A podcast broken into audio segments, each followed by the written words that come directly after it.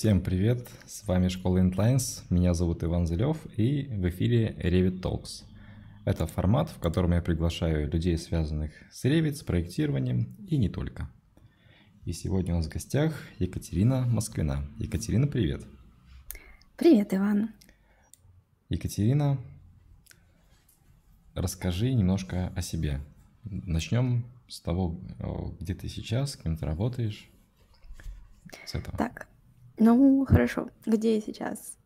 Я сейчас в Москве, работаю в ПИК-проекте BIM-координатором. А, как я туда пришла? Как я да. пришла к BIM-координаторству? Расскажи про это. Собственно, BIM-координатором я стала не абы как, не...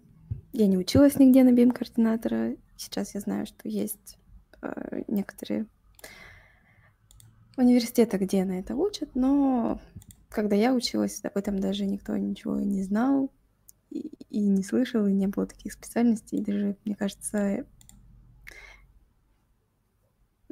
ну, ну, не учили общем, этому. Да, не учили нигде. Вот, поэтому училась я на архитектора на Урале, в Екатеринбурге.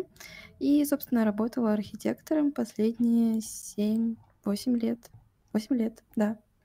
Вот, и так случилось, что в прошлом году на университете я приезжала и прошла собеседование на BIM-координатора и приехала сюда. То есть прям да. на конференции тебя пригласили на работу? Ну нет, договорились о собеседовании мы чуть-чуть раньше. Угу. Вот, и просто был удачный случай, что я приезжала в Москву, и можно было здесь встретиться и поговорить вживую, а не по скайпу или угу. по телефону. Хорошо, и ты стала BIM координатором. Да. Хорошо, давай немножко откатимся назад. Я все-таки люблю начинать с самого начала нашей, так сказать, профессиональной карьеры. Это наш университет. Где ты училась? Расскажи про это место. Я училась в УПИ. То есть, когда я поступала, он назывался УГТУ УПИ. Это Уральский политехнический университет. Угу. А, пока я училась, он сменил три названия. Поэтому выпустилась я уже из УРФУ, Уральский федеральный университет. Угу. Он находится в городе Екатеринбурге, кафедра архитектуры, строительный факультет. Вот, собственно, когда я училась, я думала, что да, я буду классным архитектором, я буду творить, буду придумывать что там красивую архитектуру. Но когда началась моя профессиональная деятельность, я мне кажется, почти сразу поняла, что нет, это, это, это не совсем то. Расскажи. Ну, даже раньше, когда Расскажи учились. Про первый опыт. Да. Э, я думаю, что даже когда еще училась, я поняла, что на, нас готовят не к творчеству, нас готовят к я не знаю, сейчас, сейчас я могу, сейчас я понимаю, к чему нас готовили, это к рабочке, к mm-hmm расчета конструкций. То есть у меня такая инженерная специальность, я инженер-архитектор. Uh-huh. А, собственно, я могу там все посчитать. Не знаю, энергоэффективность, расчет конструкции, все-все-все. И с другой стороны, я могу что-то придумать красивое, ну или как пойдет. Ну, это такое субъективное вот. у каждого э, свое. Ну, да да.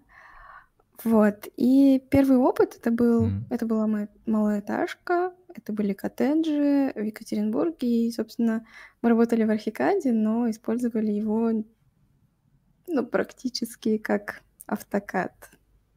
То есть планировки, да, мы делали.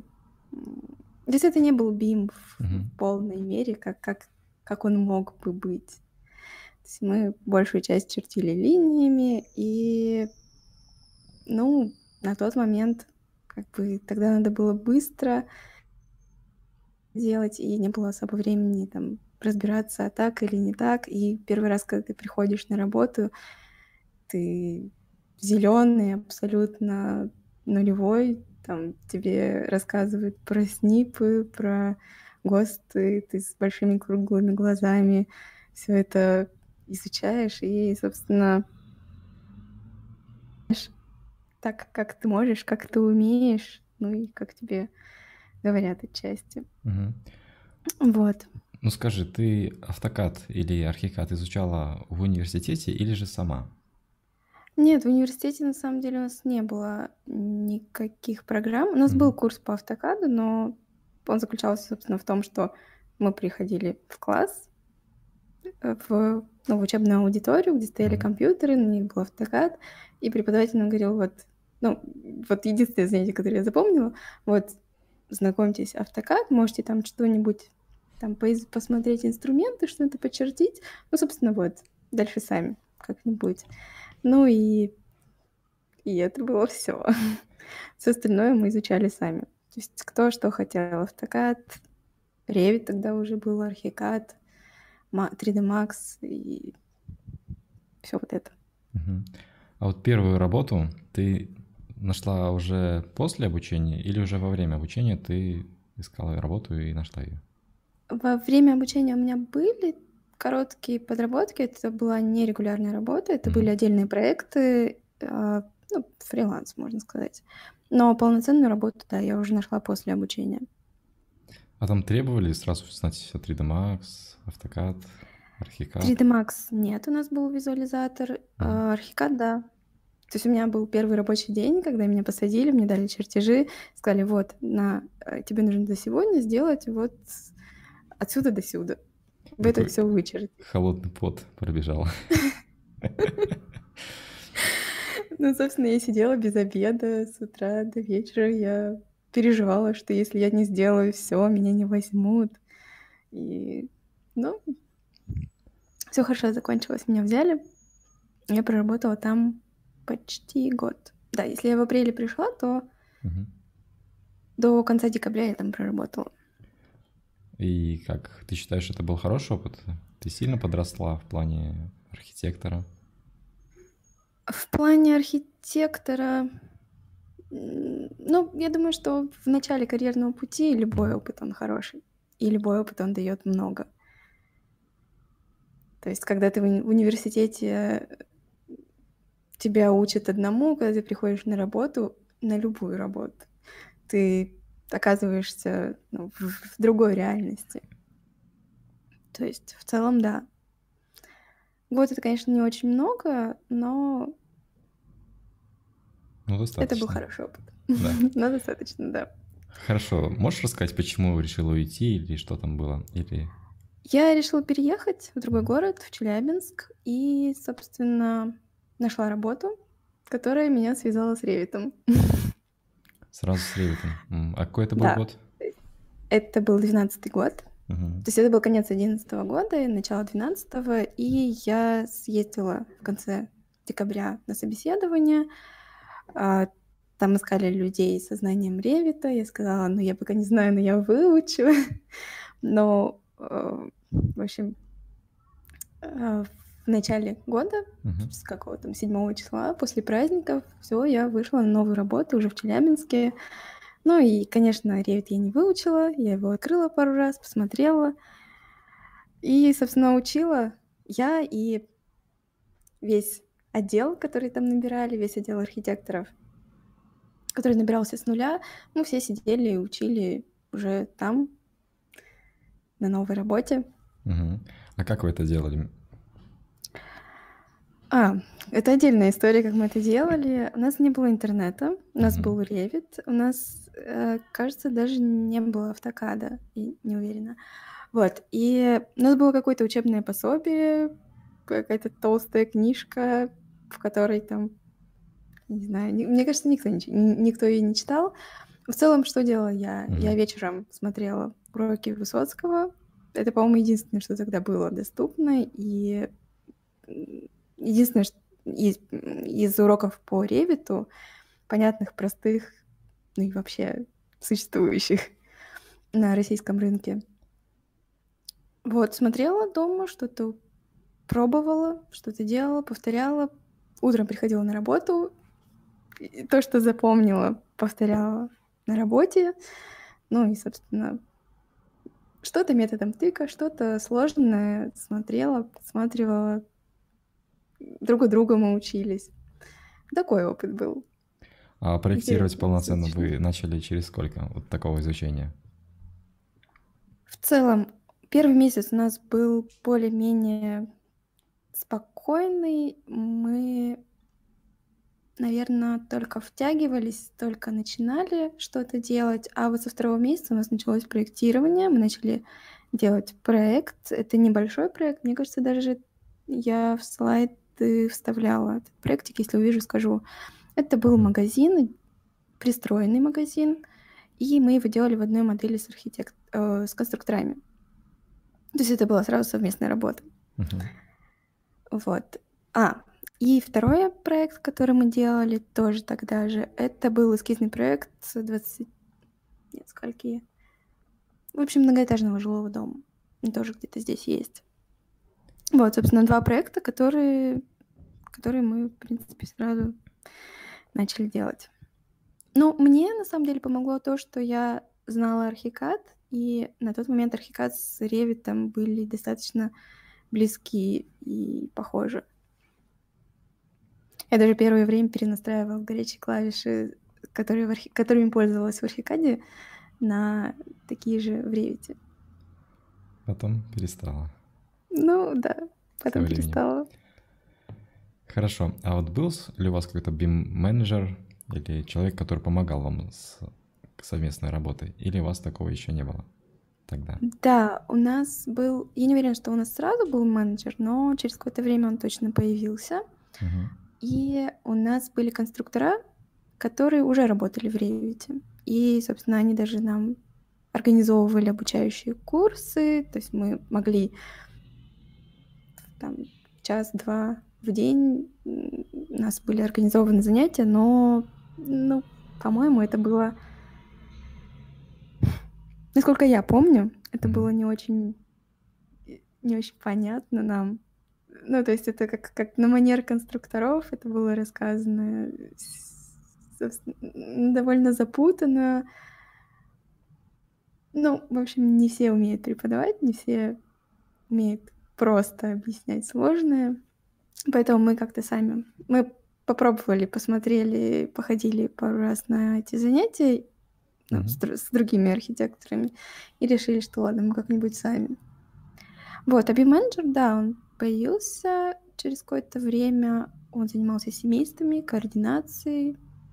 Ну и в целом, если у нас были какие-то проблемы, мы всегда ему звонили, писали.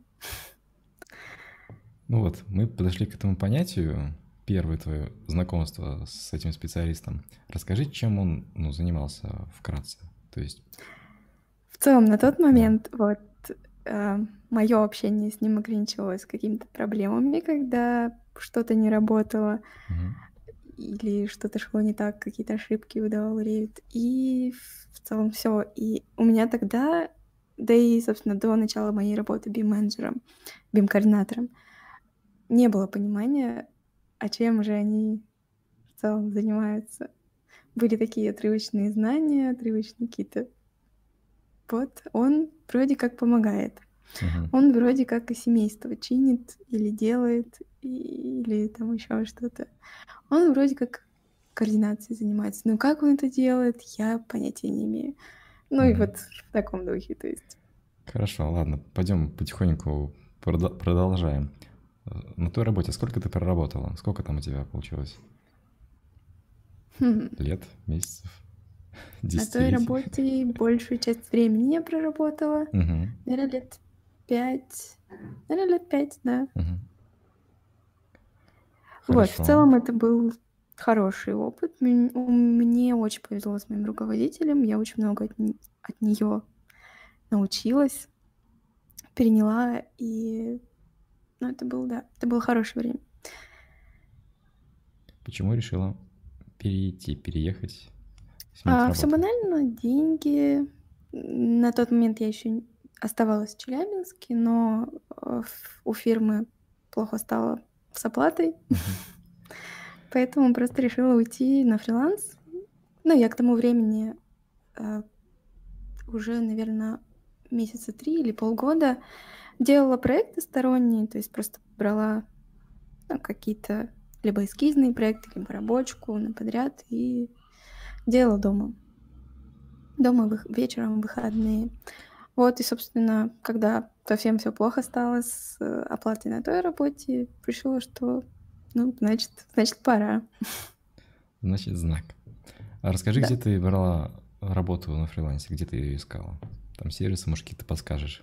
Какие тогда были? А, все просто нет, сервисы нет, э, люди. Люди. Да. Живое общение, сарафанное радио. Сарафанное радио, да. Это прям... Ну, я очень много работала на фрилансе, очень много работала на себя и каждый раз убеждалась в mm-hmm. каждом городе, то есть и в Челябинске, и в Екатеринбурге, и здесь, в Москве, что это всегда общение, это всегда люди, если ты... Ну, и тем более с соцсетями, это найти работу, любую работу очень просто. Ты просто пишешь, не знаю, говоришь, что ты берешь такую-то работу, ты можешь сделать то-то, то-то. И да, не сразу, да, там не на следующий день тебе приходят и говорят, что вот у меня есть работа, я хочу с тобой поработать. Но месяц, в течение месяца совершенно точно находится один, два, три человека, которые хотят с тобой работать, у которых есть там, заказ на индивидуальный жилой дом, таких много на самом деле, или очень часто я находила работу через гипов. Uh-huh. То есть э, есть организации, в которых нет архитекторов, но есть, допустим, конструктора, они делают проекты, делают рабочку, и к ним приходят, говорят, мы хотим проект с нуля, от до, и вот они находят архитекторов, им проще находить людей на стороне, чем держать их в штате, потому что у них нет полной загрузки для них, mm-hmm. ну, для таких, как я. Вот, и, собственно, через гипов можно довольно регулярно получать какие-то какую-то работу, подработку. Хорошо. А сколько ты проработала примерно на фрилансе? На фрилансе я проработала около 8 месяцев. И потом совершенно случайно получилось, что я обратно ушла в офис. Я на самом деле не собиралась в офис, я собиралась... То есть я пришла на собеседование как э, э, с целью получить работу на подряд. Удаленно. Но, да, удаленно. Но так получилось, что им нужен был человек не на подряд. Ну вот где-то как-то мы Э, мне сказали, что это работа удаленная, они искали работу не удаленную, человека, который будет работать в офисе, и, в общем-то, мы сначала договорились на частичной занятости, а потом я совсем ушла в офис. Вот. Но в целом я в то время и так, и так работала. У меня были и свои заказы, ну, потому что это точно, точно так же, как с сарафанным радио. Ты, если начинаешь что-то делать, то к тебе идут, идут, идут, идут, идут. И ты не можешь и ты просто так, да. Ну, не то, что не можешь, ты... Да, просто так ты не остановишь этот поток. Поэтому какие-то проекты я еще заканчивала, какие-то проекты я брала, потому что это были люди, с которыми я регулярно работала, регулярно сотрудничала. Ну, какие-то новые я могла отказать, если я понимала, что у меня нет, не хватит сил, не хватит времени. Вот. И эта работа тоже была в Челябинске. А, там мы работали в Revit, но это не был BIM в полном понимании этого слова. То есть там был и Revit, и AutoCAD, и в целом архитекторы работали, э, собирали модели в Revit, в AutoCAD работали конструктора, mm-hmm. КЖ, КМ. А, сети тоже делались в автокаде. Поэтому такой был микс. Там я проработала сколько? До 2000... До лета 2018 года, когда я съездила в отпуск, поняла, что все, я хочу переехать обратно в Екатеринбург. И собственно, собрала вещи, переехала. Ну и, соответственно, опять же поменяла работу. Ну, в Екатеринбурге вот. уже был полноценный БИМ? В Екатеринбурге, да нет.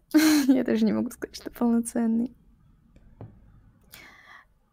В Екатеринбурге был были э, архитекторы работали в Ревите, э, ОВВК, а конструктора по-прежнему... Нет, конструктора тоже работали, КЖ работали в Ревите. Угу. Но это была такая распределенная, удаленная команда. То есть архитекторы сидели в офисе, ОВВК были на подряд, э, на подряде, и конструктора, они работали в отдельной да. организации, как это называется. Ну, в общем... В общем, они были не, не вас, считайте, да, просто... Да, да. Другая организация. Хорошо. Ну и в целом BIM-менеджера там не было, то есть мы как-то сами это все собирали. Ну, на нас, как на архите... Э, на нас, на архитекторах, mm-hmm. лежала задача собрать всю эту модель, проверить всю эту модель. Э, ну, так как мы были в офисе, и нам было про- проще управлять и координировать все это. Получалось? В целом, да. Угу. Были, конечно, недопонимания с э, смежными специалистами. ну, накладывала отпечаток то, что мы все э, где э, разбросаны даже по городу, по области, и ну, вот эти вот сложности с общением, они были. С пониманием. Хорошо. Расскажи все-таки, когда решила перестать проектировать и решила ли ты перестать проектировать и уйти в BIM-менеджер, BIM-менеджерство, BIM-координаторство, или это получилось случайно? Как это вообще произошло? Ну, в целом, скорее это получилось случайно. Mm-hmm. Я не думала, что вот все, я прекращаю проектировать, все, я больше не архитектор, я теперь BIM-менеджер. Нет, такого не было. А, было как?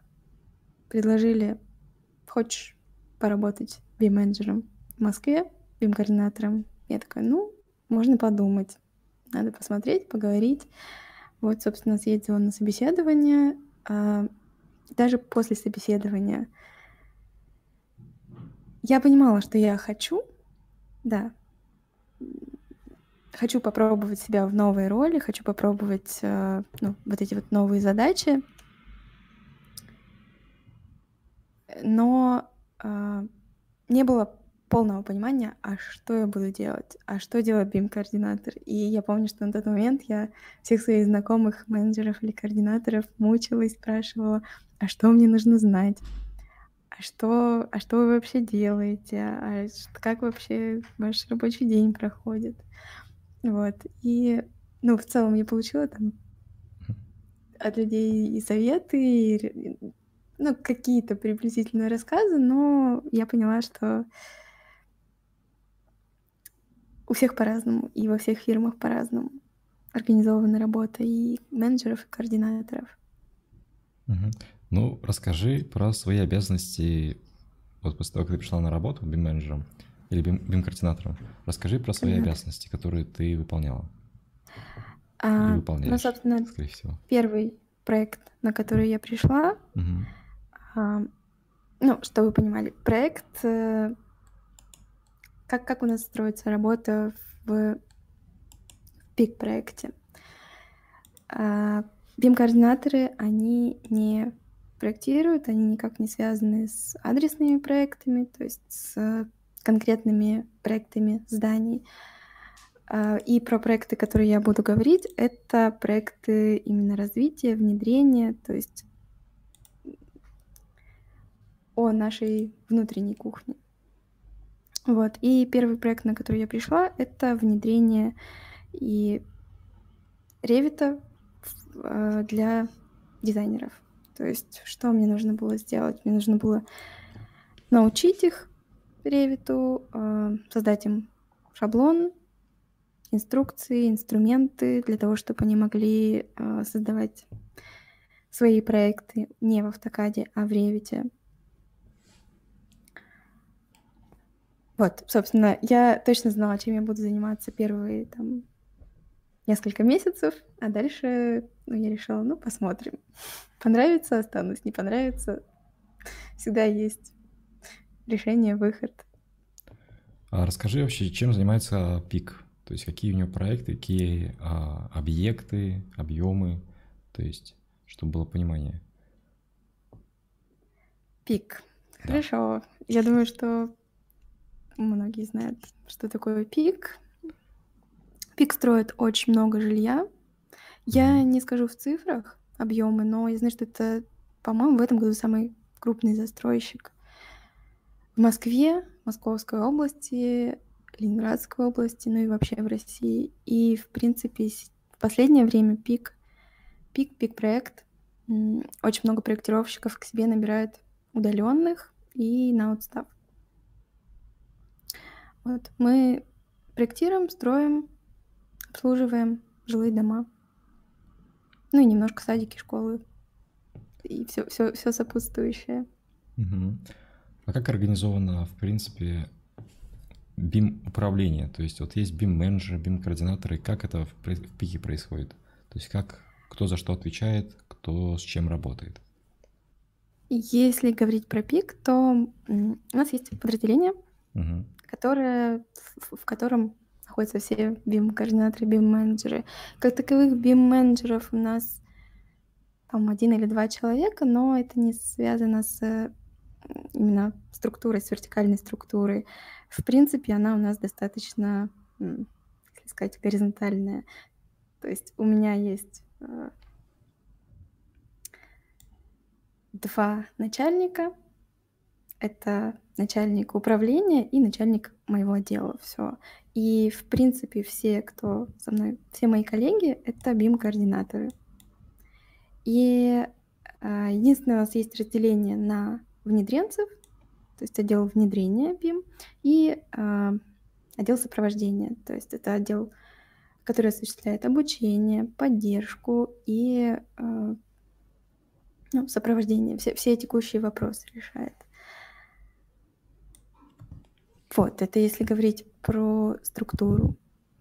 Внедрение, отдел внедрения, он решает вопросы, связанные с, со стандартами, а, с шаблонами, с э, тем, куда мы идем, в какую сторону мы движемся, как мы будем использовать наши модели, ну и все в таком ключе. Угу. Вот, я знаю, что в России в большинстве компаний э, не совсем такая структура, то есть там BIM-координаторы, BIM-менеджеры, они непосредственно включены в проектирование.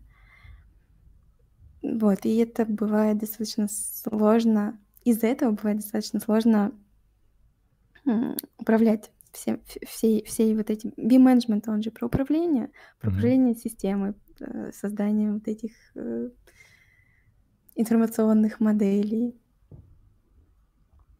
Вот, и поэтому в пике, ну, мне кажется, правильно сделано, что выделено, э, выделен, выделена вот эта BIM-структура из проектирования, из, из отделов проектировщиков. Но у нас есть э, и в, в отделах проектировщиков, угу. БКП, э, BIM-координаторы, которые именно работают с моделями э, адресных объектов. То есть они непосредственно на месте, они координируют, они помогают проектировщикам, ну, решают какие-то еще вопросы, связанные именно с адресными объектами. Хорошо, а вот, допустим, я хочу стать BIM-менеджером или BIM-координатором. Что мне сейчас делать? Куда мне нужно идти учиться? Или, может, сразу пытаться в компанию какую-то устроиться? Как ты это видишь? Уже со своим ну, опытом, с пониманием, что человек должен делать, как ты это видишь? Да, сейчас сформулирую. А, вообще, если смотреть на моих коллег и на меня, на мою историю, то большинство BIM-координаторов, BIM-менеджеров, они приходят из проектировщиков. То есть это проектировщики, которые ну, на начальном этапе они хорошо знают Revit, и этого достаточно, а некоторые из них идут дальше, изучают программирование. А, в принципе, людей, которые не из проектировщиков, не конструктора, не архитекторы, не инженеры, очень мало приходит в эту отрасль. То есть, как правило, это вот переход такой... Не могу сказать, что это рост, но это переход, наверное, в... Другую плоскость. В другую плоскость, да. Вот, но в принципе я знаю, что сейчас есть э, университеты, по-моему, Питерский политех э, обучает BIM-менеджеров, BIM-координаторов. И мне кажется, в Москве тоже что-то такое есть. Вот. Но в целом хорошо знать э, именно процесс проектирования, как он происходит, и хорошо иметь э, навыки управления проектами, ну, хотя бы проектами, да. То есть менеджером проекта тоже желательно бы поработать? Но вот сейчас я понимаю, что да. Сейчас, проработав почти год менеджеров, я, я сама беру курс на открытом образовании по менеджменту, по soft skills, там, по системному мышлению, потому что я понимаю, что мне этого не хватает. То есть, да, я хорошо знаю, как происходит проектирование, да, я хорошо знаю Revit, но вот этих вот навыках управления, там, какого-то стратегического мышления мне вот этого... Я пытаюсь это сейчас добрать. Угу. Хорошо. А, расскажи, как происходит вообще твой день в компании? Что ты делаешь с утра, придя на работу, и так вот постепенно, стандартный такой день, усредненный? А, так, чтобы лучше понимать, что угу. а, то есть, как проходит мой день, а, я пишу для начала свою роль. То есть, что я за что я отвечаю в компании а, в качестве BIM-координатора. Угу. Я отвечаю за направление архитектуры и дизайн, то есть АР и АИ. Я координирую оба этих направления.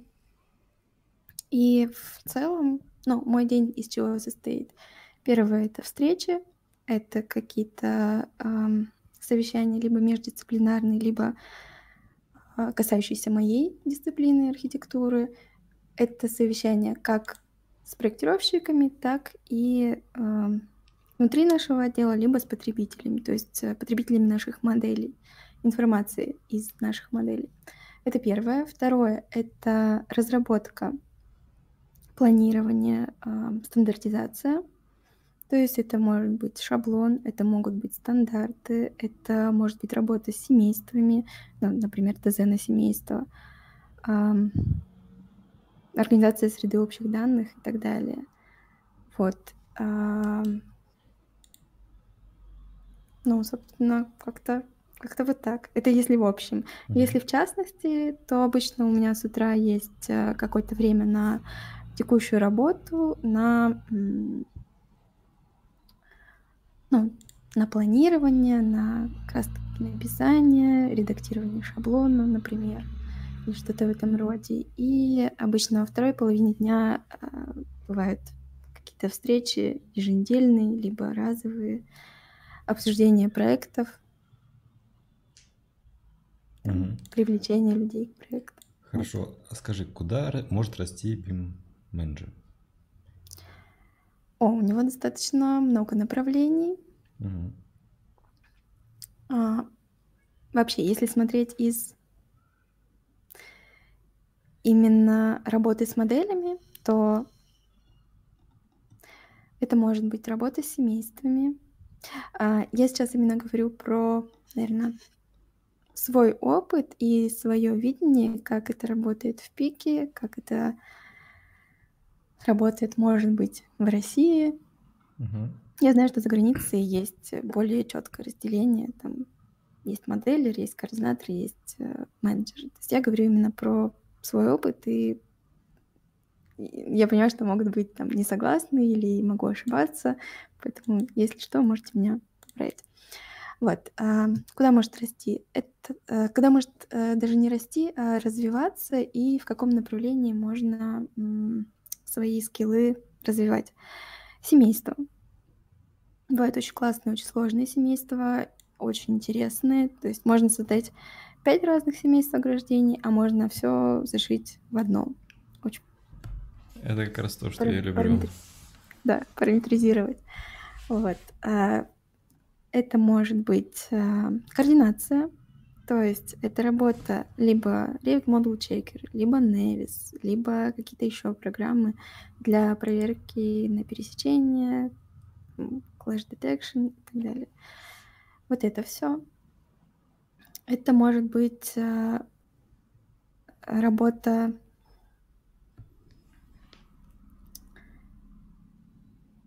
Ну, во-первых, э, это может быть э, углубление в дисциплину, то есть в архитектуру, и работа, например, связь модели со сторонними приложениями для визуализации.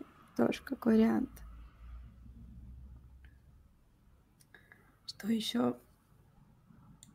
А, может быть э, работа с плагинами, например, программи... ну, развитие в сторону программирования.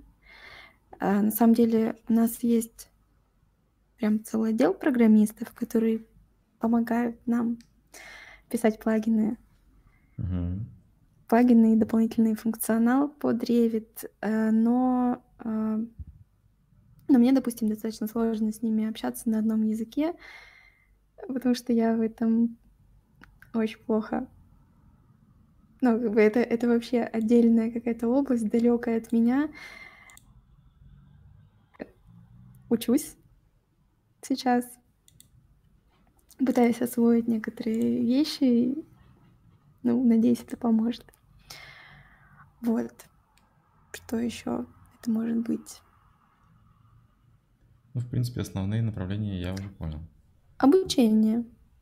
Почему нет? Ну да. Но это не совсем... Ну, им... это не совсем именно рост, это больше тоже смена, смена да, деятельности. смена. Хорошо. У меня такой вопрос. Я вот сам из дизайна интерьера вырос. То есть мое, мой ревит это дизайн интерьера. А, и я услышал тебя, что ты сейчас ну, создавала шаблоны для дизайнеров и, в принципе, создавала какие-то семейства для дизайнеров интерьера. Вот мне интересно, как это происходит да. в таком крупном строительстве и, и что там такое вообще дизайн интерьера в крупном строительстве. Насколько я понимаю, часто просто сдаются голые стены и все. Ну, на самом деле, э, дизайн интерьера в крупном строительстве это ничего интересного. Это тоже такое поточное производство. И в целом там задача не сделать что-то красивое и классное, индивидуальное, а сделать, ну, у меня какая была задача, сделать максимально э, удобный и автоматизированный шаблон, угу. шаблоны, инструменты, чтобы дизайнеры делали свои проекты быстро. А дизайн сам по себе это очень стандартный, то есть все квартиры — это один тип обоев, это один, один тип плитки, это там, розетки, расставленные по стандарту. И, ну, не знаю, проектировать такой дизайн, мне кажется, очень скучно. Ну, это, это опять же, мое мнение. В целом это такой конвейер по, по дизайну. Ну и в целом мы пришли к тому, что мы делаем, дизайнеры разрабатывают на базе шаблона квартиры и дальше применяют их. А, это типовые квартиры, получается, которых изначально не было, изначально они все были в автокаде, и дальше они применяют уже на всех домах. А их как-то в отдельном файле делают, получается, эти интерьеры? Ну, все-таки в связанном. Как это происходит? Да, отдельный файл, одна квартира, отдельный файл. Угу. То есть не делают так, и что дальше ты ее можешь... дизайн каждой квартиры в итоговую модель, а просто на отдельном файле находится. Смотри, а, что делают дизайнеры? Угу. Архитекторы разрабатывают архитектурную модель. Дизайнеры берут эту архитектурную модель, и им же нет смысла все от и до ну, дублировать архитектурную модель. Uh-huh. Они берут ее как связь и отстраивают только свою отделку, электрику, э, там светильники, приборы какие-то и все такое, оформляют это и да.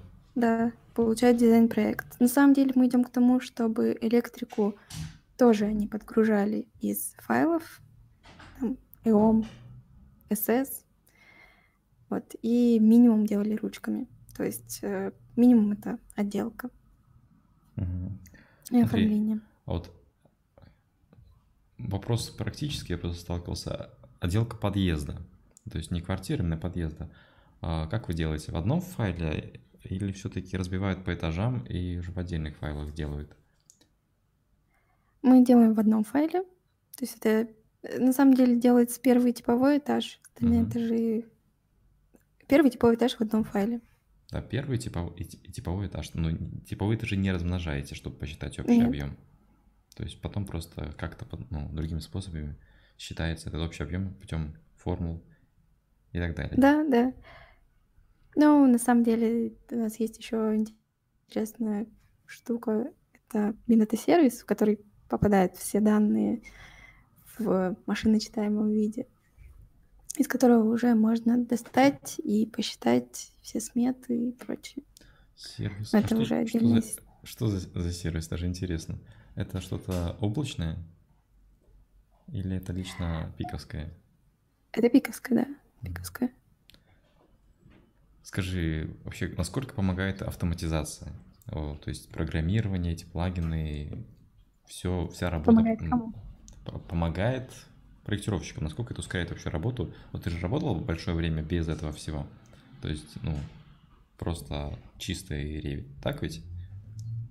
Ну, чистый ревит, ну, ты всегда ищешь э, возможности угу. какие-то шаблонные часто повторяющиеся операции ускорить, либо упростить, э, сделать быстрее. Поэтому в любом случае на голом ревите я работала недолго. Угу. Я всегда искала какие-то плагины, что-то еще, чтобы помочь себе. Освободить руки И... от шаблонных да. операций. Да. Смотри, Хорошо, тогда я по-другому просто, наверное, сформулирую. Видишь ли ты за этим будущее, за автоматизацией?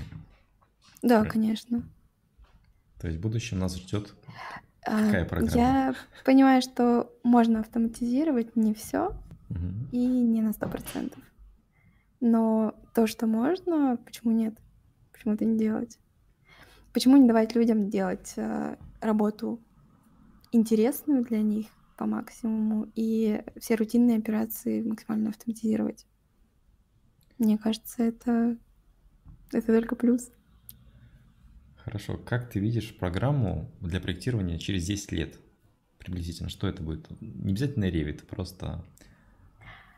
Знаешь, я на прошлом Autodesk University эм, смотрела а, мне кажется, я ходила на секцию по Fusion, угу. и мне очень понравилась вот эта идея, когда ты вводишь данные, ну, определенные, заполняешь данные, э, и у тебя э, получается, создается модель или варианты моделей на основе этих данных. Генеративный дизайн, ты имеешь в виду? Да, генеративный дизайн именно. Вот, и было бы круто если бы, не знаю, вот это все развивалось и в архитектуре тоже. Оно сейчас есть, но в отдельных областях. Uh-huh. В плане дизайна фасадов. Но целиком здание, чтобы можно было создать на основе с помощью вот этого генеративного дизайна, нет, такого еще нет. Боюсь, тогда как раз и есть та самая волшебная кнопка, которая называется «Создать проект». Только там нажимаешь параметры, меняешь, и вот тебе проект новый выдается. Но тема такая спорная. Ну да, но это же не одна кнопка. Это три, четыре. Тебе же все равно нужно понять, что заложить туда, чтобы получить результат классный. Да, да, тут такой момент тонкий. Является ли вообще бы... творчеством или нет? То есть вроде бы ну, алго- алгоритмы. Мне... В любом случае, пока машины не умеют делать так хорошо и так не знаю, классно, как люди. Поэтому Угу. Когда это еще будет и будет ли, это большой вопрос. Хорошо, Fusion. Я, кстати, работал какое-то время в Fusion. Очень понравилась его облачность, то есть то, что он в облаке. И, в принципе, угу. с любого компьютера я могу зайти свой файл, подправить, если что. Как ты думаешь, будет ли Revit таким? Ну, Revit уже в облаке есть. BIM 360. Но это немного не то, именно чтобы работать, по сути. Ну да, Fusion тоже еще не совсем в облаке, но именно чтобы работа происходила в браузере.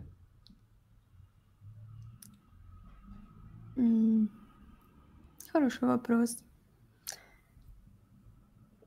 Эм, наверное.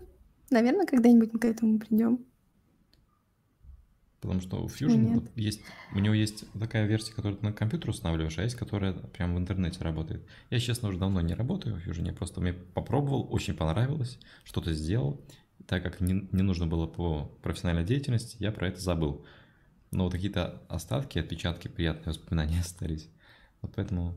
Не, ну в принципе ты через BIM 360 можешь какие-то вещи делать, не моделировать, конечно, но какую-то информацию смотреть, изучать, давать замечания или что-то в этом роде. Можешь делать, полностью моделировать, но в целом... А, есть же, например, SketchUp, mm-hmm. по-моему, который работает в браузере. В целом, да, удобная штука. Но не нужно устанавливать Будет ли? и мучиться с установкой. Это, кстати, да. Многие мои студенты, у них иногда что-то сломается, даже не знаю, чем помочь. Хорошо. Так. Расскажи про инструмент Revit, который тебе, который тебе не хватает. То есть я знаю, что ты сейчас уже не работаешь в Revit, но давай представим так, что прям ты еще работаешь, я тебе просто просто это задаю всем участникам Revit Talks. Что за инструмент? Чего не хватает? Чего не хватает? Хороший вопрос. Красной кнопки, которые сделать красиво. Ну, это было бы слишком просто. Не, на самом деле пока нет инструмента для качественного и быстрого и красивого расчета отделки. Вот. Это прям вот. боль. Да. На последнем юниверситете, кстати, были ребята, которые у которых тема называлась так прям многообещающе. Ставим, ставим точку в расчете отделки, угу. но нет. К не поставили точку? Не поставили. А жаль, так хотелось. Хорошо.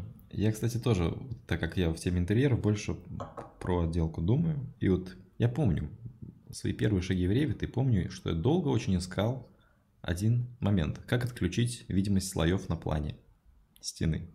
И был неприятно удивлен, что это, в принципе, ну, нельзя. И Видимо, по... слоев ты имеешь в виду... Одно, одно, однослойной, то есть многослойной стены, чтобы можно было отключать слои на плане. Я очень на долго... уровень детализации? Нет, именно чтобы они не исчезали из плана. Не просто штриховкой, а именно исчез из плана слой отделки, который ты сразу занес в стену. То есть я по этому пути пошел, типа вот сразу все слои сделал, но нужном плане нужно их буду включать по мере необходимости. И обнаружил, что этого нет. И потом в итоге пришел к стадиям, что вот можно по стадиям все это раскидать, и теоретически что-то похожее получается. Но я бы очень обрадовался, если бы Autodesk добавили такую функцию. А частями ты не пользуешься? Ну, части Там же есть совсем... части. Да, не... но, если честно, для прям уже детального дизайн-проекта части не подходят. У них там есть свои неудобства, скажем так. Но это тоже способ. Конечно. Хорошо. Ну, в принципе, я думаю, что понимание сложилось, кто такие менеджер рулей. Так. И... Надеюсь. Мне было приятно с тобой пообщаться. Это взаимно. Спасибо, что согласилась на Revit Talks.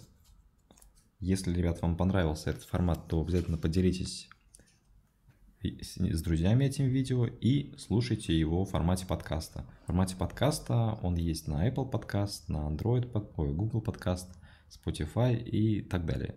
На многих платформах. Вот. Все, Екатерина, спасибо, что пришла. До встречи. Пока. Спасибо, что пригласил. Был интересный опыт. Угу. И я еще также хочу сказать, что у канала есть несколько чатов в Telegram. Это чат Revit, где собираются, в принципе, все связанные вопросы о Revit. Если они у вас есть, можете приходить, задавать свои вопросы. Чат для дизайнеров интерьера. Тут понятно все. Чат с вакансиями в сфере BIM. Очень хороший, полезный чат, в котором вы можете как опубликовать свою вакансию, так и найти какую-то работу и опубликовать резюме. Есть библиотека семейств, в которой я публикую свои семейства и те, которые предлагаете вы. Там не, не так часто предлагают свои семейства, но иногда такое бывает. Вот. Ну и остальные чаты и все мои проекты, которые я за все это время запустил, вы можете посмотреть по ссылке, все ссылки в описании под видео. Ну а сейчас всем приятного остатка воскресенья. Если смотрите записи, то просто хорошего настроения. И до встречи в следующих видео. Всем пока.